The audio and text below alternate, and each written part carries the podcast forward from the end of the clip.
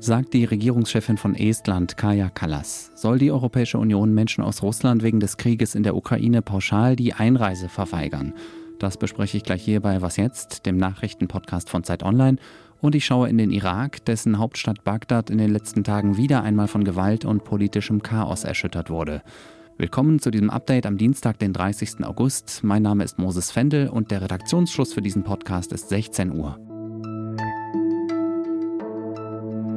Der Gedanke ist schwer erträglich. Während die russische Armee in der Ukraine Menschen umbringt und das Land kaputt bombt, kommen Russinnen und Russen zum Shoppen oder zum Urlaub machen in die Europäische Union. I think it's not right that Russian citizens can travel, enter Europe, Schengen area. Uh, be tourists, see the sightseeings while Russia is killing people in Ukraine. It's wrong.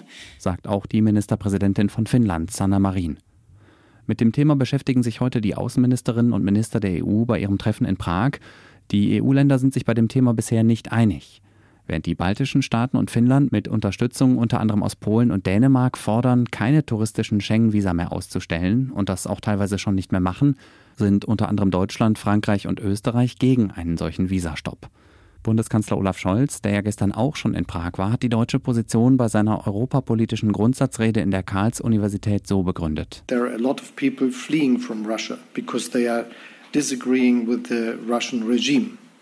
And uh, all the decisions we take should not make it more complicated uh, for them to to go for freedom and to leave the country for getting away from the leadership and the dictatorship in Russia. Scholz Argument sind die Menschen in Russland, die vor dem Regime, der Diktatur in ihrem Land fliehen müssen. Und denen dürfe die EU die Flucht nicht noch schwerer machen als sowieso schon. Über das Thema habe ich auch mit unserem Russland-Korrespondenten Michael Thumann in Moskau gesprochen. Hier seine Einschätzung. Ich halte das Verbot von Schengen-Visa für russische Staatsbürger für eine ziemlich sinnlose und sogar kontraproduktive Racheaktion. Ich äh, glaube, das äh, russische Regime freut sich jetzt, weil wir praktisch in der EU nun dem Kreml die Grenzschließung abnehmen. Die Grenzschließung, äh, von der Putin insgeheim träumt, damit der Austausch unterbrochen wird. Und das ist deshalb so schlimm, weil wir früher im Kalten Krieg, ja, Westeuropa war immer offen im Kalten Krieg für die Zivilgesellschaft aus der DDR, für Flüchtlinge aus dem Ostblock, für Dissidenten aus der Sowjetunion. Und jetzt, heute, wo Russland eine Diktatur wird, da machen wir dicht.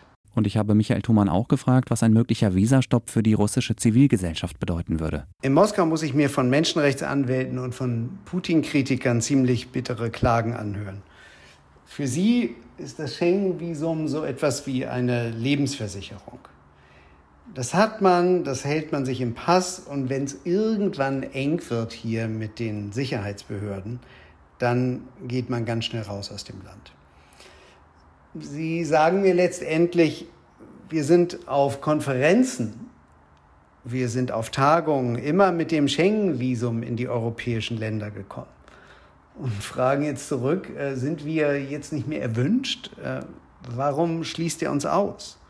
Ja, und außerdem, ihr sperrt uns aus, das haben Sie mir gesagt, nicht weil wir etwas getan haben oder weil wir eine bestimmte Meinung haben, sondern einfach nur aufgrund unserer Staatsbürgerschaft. Und gerade die können wir uns nicht aussuchen. Wir sind nun mal Russen. Und das ist das, was ich sehe. Europa verliert gerade seine letzten Verbündeten in Russland mit diesem Schengen-Visa-Stopp. Danke, Michael. Sehr gerne, Moses. Ich danke dir. Reisen wir dem Kanzler hinterher von Prag nach Schloss Meseberg nördlich von Berlin. Dort sitzt seit heute die Bundesregierung zusammen, um sich mal ganz in Ruhe über ein paar wichtige aktuelle Dinge zu unterhalten. Klausur nennt sich das, die dauert bis morgen. Und Olaf Scholz als Chef der Regierung hat heute Mittag nochmal klargemacht, welche Themen da unter anderem auf dem Tisch liegen. Wir sind gerade dabei, das dritte Entlastungspaket zu schnüren und da arbeiten wir sehr intensiv, sehr sorgfältig schon seit einiger Zeit dran. Ich weiß nicht, wann Sie zuletzt ein Paket geschnürt haben, aber ein Entlastungspaket zukleben würde ja auch ein bisschen komisch klingen. Über den möglichen Inhalt dieses Pakets habe ich ja heute Morgen schon hier im Podcast gesprochen. Scholz ist dann noch auf die Energiesicherheit eingegangen. Sie wissen, dass wir sehr schnell, sehr zügig und mit großem Tempo sehr weitreichende Entscheidungen getroffen haben. Also nicht nur sehr schnell, sondern auch sehr zügig und mit großem Tempo. Ich kürze das mal ein bisschen ab. Scholz ist vorsichtig optimistisch, dass seine Regierung das Nötigste auf den Weg gebracht hat, um Deutschland auf diesen und den nächsten Winter vorzubereiten. Ich will das nur an den Speichern festmachen. Wer hätte vor einiger Zeit gedacht, dass die so gefüllt sind, wie sie jetzt sind? 83,3 Prozent, um genau zu sein. Das war der Füllstand vor zwei Tagen. Das ist nur noch knapp unter dem Ziel, das die Bundesregierung für den 1. Oktober ausgerufen hat, nämlich 85 Prozent. Zumindest dieses Ziel dürfte die Bundesregierung also ziemlich sicher erreichen. Und auch das dritte Entlastungspaket soll wahrscheinlich noch im Laufe dieser Woche beschlossen werden. Im Irak gab es ja in den letzten Tagen gewaltsame Proteste. Mindestens 22 Menschen sind dabei getötet worden. Anhänger des Schiitenführers Moqtada al-Sadr waren mit Waffen in das Regierungsviertel in Bagdad eingedrungen, haben den Regierungspalast gestürmt und sich Kämpfe mit Sicherheitskräften geliefert. Anders war, dass al-Sadr seinen Rückzug aus der Politik angekündigt hat. Heute Mittag hat sich die Lage in Bagdad dann beruhigt. Die Anhänger von al-Sadr haben ihr Protestlager am Parlament abgebaut und das Regierungsviertel verlassen. Dazu hatte al-Sadr sie aufgefordert. Die Ausgangssperre wurde daraufhin aufgehoben. Im Irak herrschen seit Monaten immer wieder Unruhen. Ende Juli hatten Anhänger von al-Sadr das Parlament gestürmt. Der schiitische Geistliche hat die Parlamentswahl letzten Oktober zwar gewonnen, es ist ihm aber nicht gelungen, eine Regierung zu bilden, weil er nicht mit vom Iran unterstützten Parteien zusammenarbeiten wollte. Es ist eine der schwersten politischen Krisen des Landes seit dem Sturz von Saddam Hussein vor knapp 20 Jahren. Was noch? Da, ja schon ein Gebrauchzeichen. Ja, und? Was schreiben Sie? Sie sind hinter uns her. Und Sie haben den Klappstuhl ausgegraben. Falls Sie gehofft haben, dass ich jetzt endlich auch mal was zur Debatte um Winnetou sage, muss ich Sie enttäuschen. Ich hoffe, dass wir in Deutschland bald endlich mal eine zünftige Klappstuhldebatte führen und gehe da jetzt mal mutig voran. In Mittelfranken haben Archäologen einen ungefähr 1400 Jahre alten Klappstuhl entdeckt. Gefunden hat das Grabungsteam den Stuhl in einem Frauengrab in der Gemeinde Steinsfeld im Landkreis Ansbach. Und was diesen Fund besonders macht, habe ich mir erklären lassen von Matthias Pfeil. Er leitet das Bayerische Landesamt für Denkmalpflege.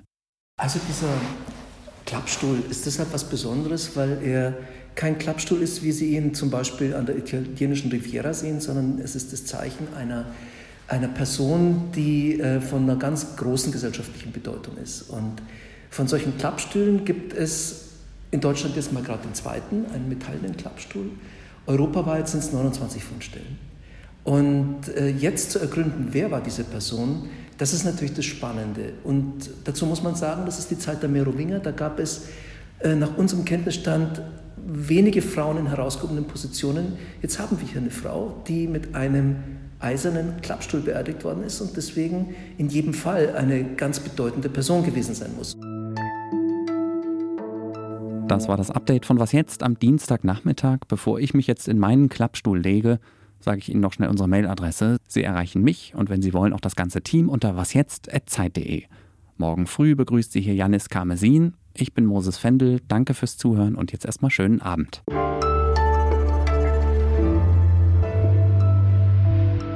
So, das war's.